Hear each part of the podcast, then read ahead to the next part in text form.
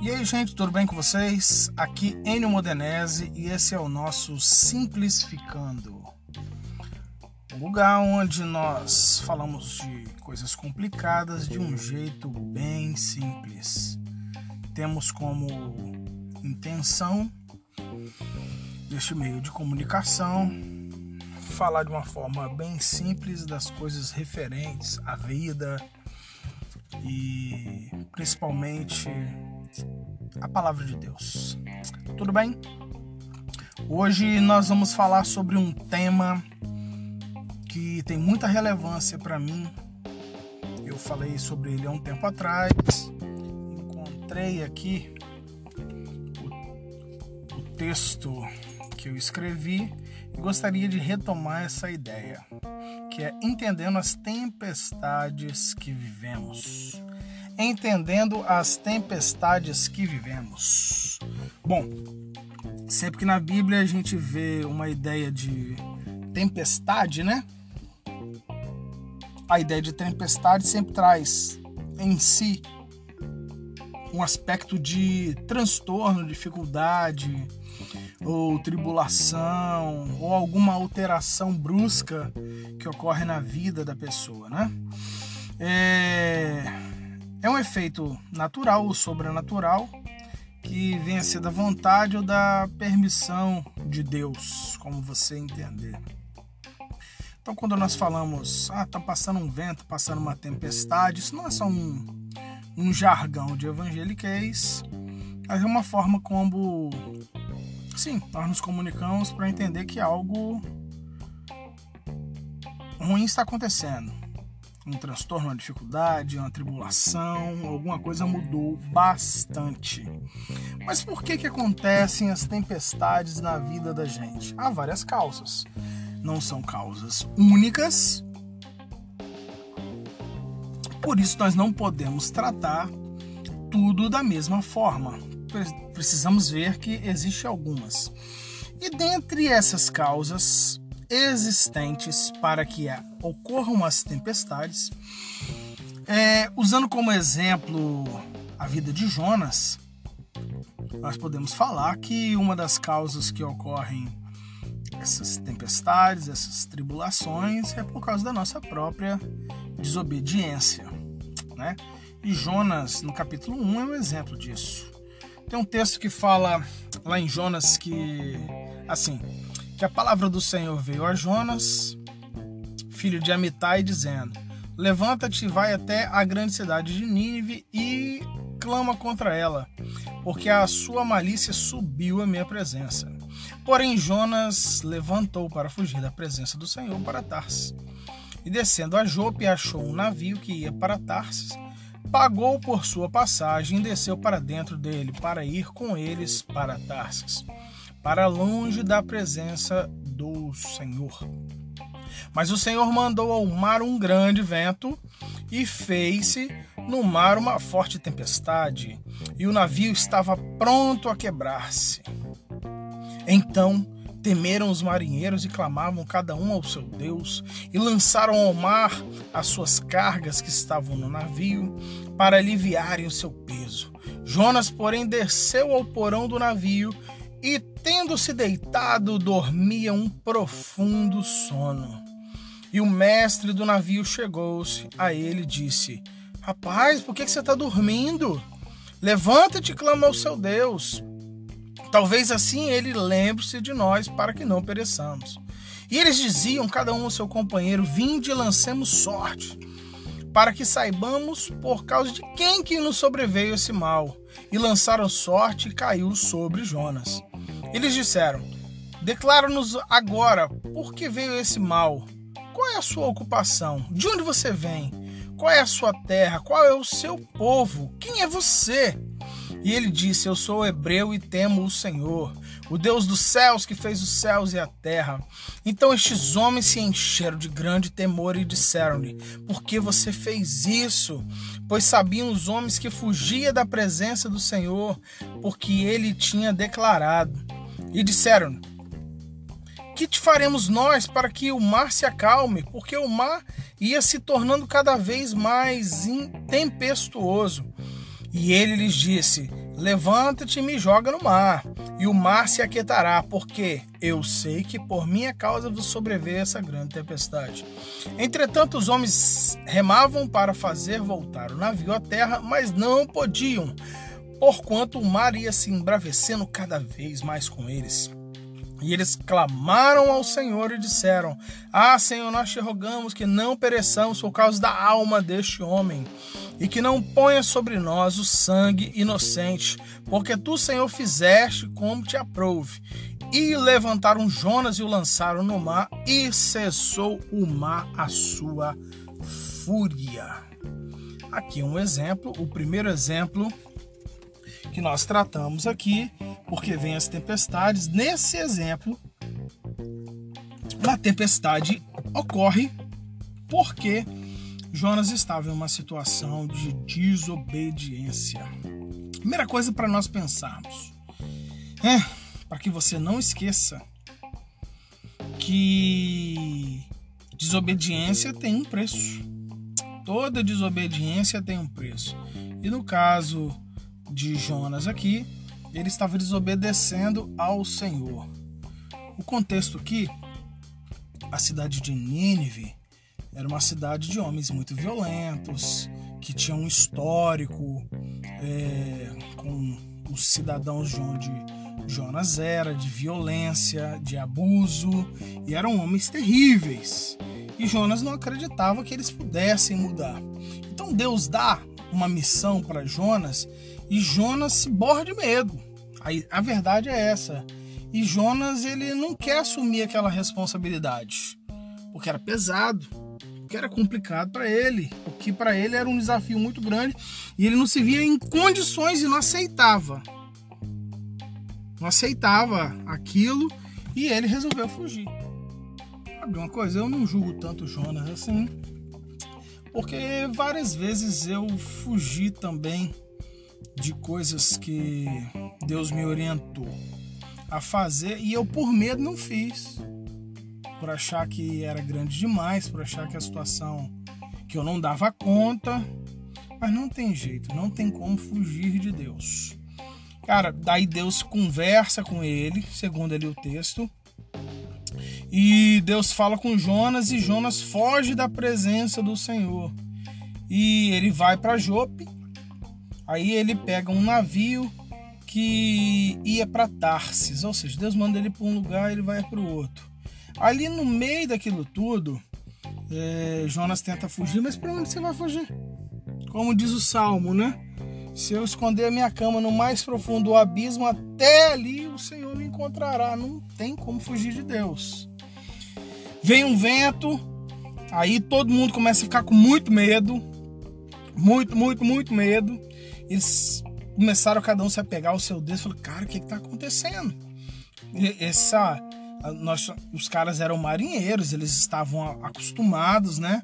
As, a, a, as intempéries que tem no mar, mas eles entenderam o seguinte, cara, isso aqui não é normal. Isso que está acontecendo aqui não é normal. Tem alguma coisa mais aqui. Nós precisamos entender o que, que é. Eles lançam sorte lá entendem que é, chegam à conclusão de que Jonas era o problema. Então eles começam a fazer um interrogatório com Jonas. Falou, cara, quem é você? O que você fez? Qual é a sua terra? Qual é o seu Deus? O que, que você arrumou? Aí Jonas, enquanto tava todo mundo lá, é, é, agoniado, com medo de morrer, olha o que, que o Jonas faz, cara. O Jonas desce pro porão e vai dormir sinceramente, eu não consigo compreender como que o cara consegue fazer isso. Aqui me vem alguns pensamentos. Ou ele tá com muito medo, tava aterrorizado, ou sei lá, deu um, um branco na cabeça dele.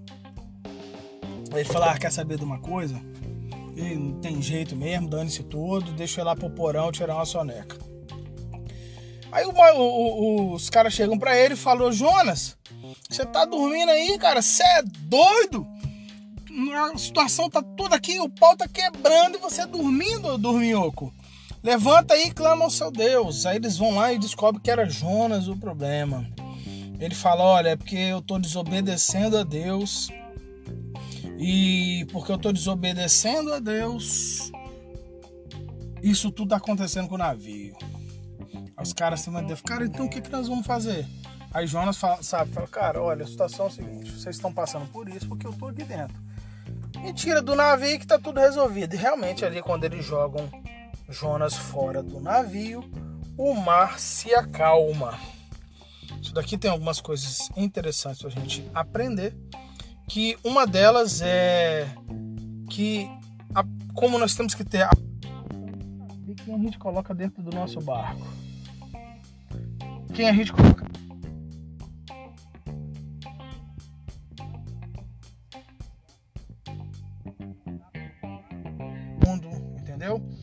significa que você trata as pessoas mal, mas a gente precisa ser mais cuidadoso com quem a gente permita que esteja no nosso barco. Porque dependendo de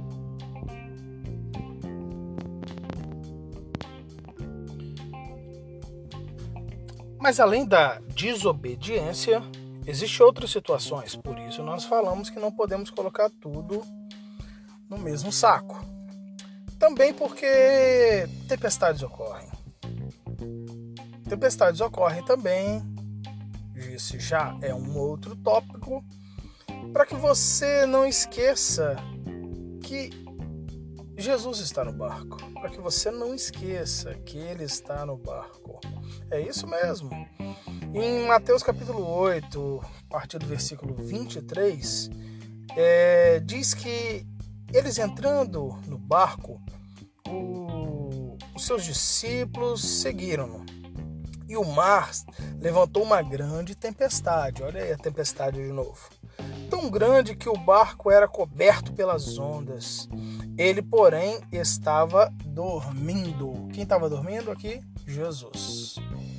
Mas esse dormir aqui é diferente daquele do dormir de Jonas, é, daquela apatia neutralizadora. Jonas estava neutralizado pela apatia, pelo medo, pelo pânico. Não é o caso de Jesus. Jesus, aqui nesse caso, há uma tempestade e ele tem equilíbrio. Esse dormir de Jesus aqui demonstra equilíbrio, tranquilidade de alguém que entende sobre controle. Então as ondas estavam cobrindo, perceba que o barco e ele estava dormindo. Aí os seus discípulos se aproximaram dele e o despertaram. Tá vendo como é que parece? Lá no Jonas, o, o, o capitão chega para para Jonas e, e dá um brigueiro com ele. Nesse sentido aqui não é diferente. Os discípulos também ficaram muito incomodados. Porque eles chegam lá falam assim: Senhor, salva-nos porque nós perecemos. É, o senhor está dormindo aí, nós, nós estamos quase morrendo aqui. Aí Jesus disse: Por que temeis, homens de pouca fé? Então, levantando-se, repreendeu o vento e o mar, e seguiu-se uma grande bonança. Aqui é um outro exemplo porque as tempestades acontecem. Entenda? A primeira, como nós falamos, por causa da nossa própria desobediência né? consequência dos nossos atos de desobediência. Mas há situações que não são situações de desobediência, mas são experiências que a gente tem para entender que Jesus está no barco. Nesse caso aqui, Jesus entra no barco, os discípulos estavam com ele, vem também uma grande tempestade, Jesus se acalma, dorme, os discípulos ficam com muito medo e vão até Jesus e falam: Senhor, nos salve é, nos ajude, porque eles estavam bem desesperados. Aí Jesus olha para eles e fala assim: Olha, vocês estão com muito medo, vocês não têm fé, ou seja, homens de pouca fé. E aí ele então levantou, repreendeu o vento e seguiu-se uma grande bonança. Aqui nós temos algo maravilhoso para nós pensarmos sobre a nossa vida. É, não há ninguém que não passe por tempestades. Não há ninguém que não passe por situações difíceis na sua vida. Não há ninguém que não passe por isso. Todo mundo. Talvez você olhe para o lado, olhe para o seu vizinho, olha para as pessoas da igreja e você pensa: essas pessoas não têm problemas. Não. Essas pessoas têm outros problemas diferentes do seu. Mas todo mundo tem problema. Utilizando essa linguagem da tempestade, todo mundo passa pelas suas tempestades. Só que para cada um é diferente. Ok? Para cada um ocorre de uma forma diferente. E independente da tempestade que você estiver passando, é importante que você saiba e que você pense. Você está sozinho no barco? O que você está passando?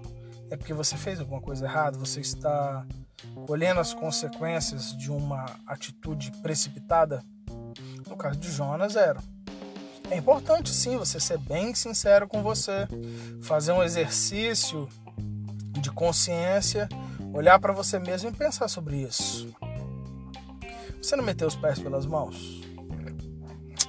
Você por acaso não se precipitou? Você por acaso não deu um passo maior do que você poderia dar? E agora você está enrolado e a culpa não é de Deus, a culpa não é das pessoas com que você está chateado, a culpa é sua. Se você deu um passo maior do que você poderia dar, se você não pensou, a culpa é de quem? A culpa é sua.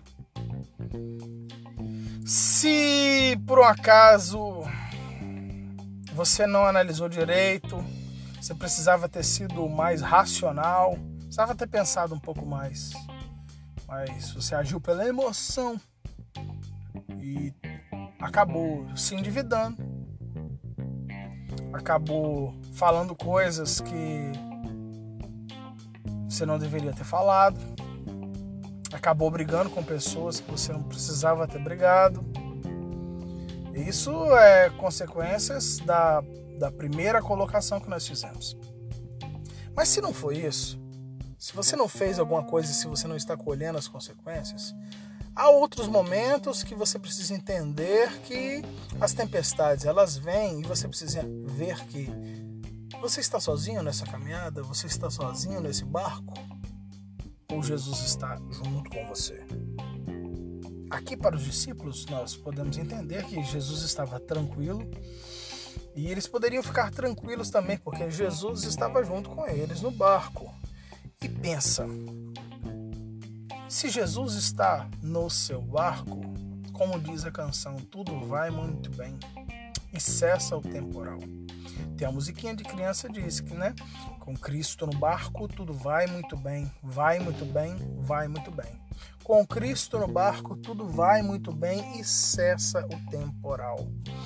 Não se desespere, essa tempestade ela vai passar.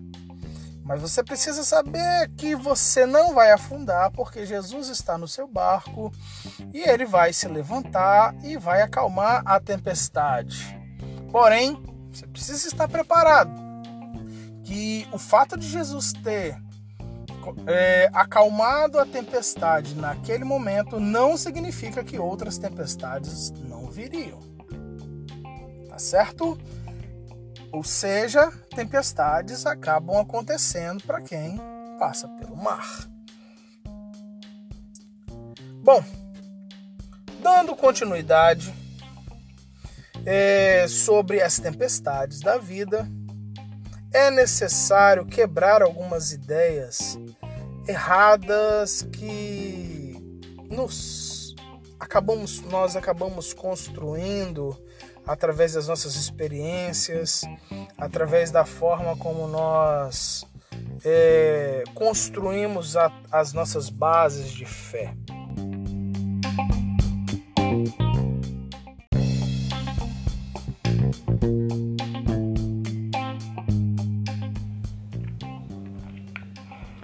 Pois é, meus amigos, e assim nós encerramos mais essa edição do nosso Simplificando. Fiquem com Deus. Até a próxima. Que Deus abençoe vocês aí.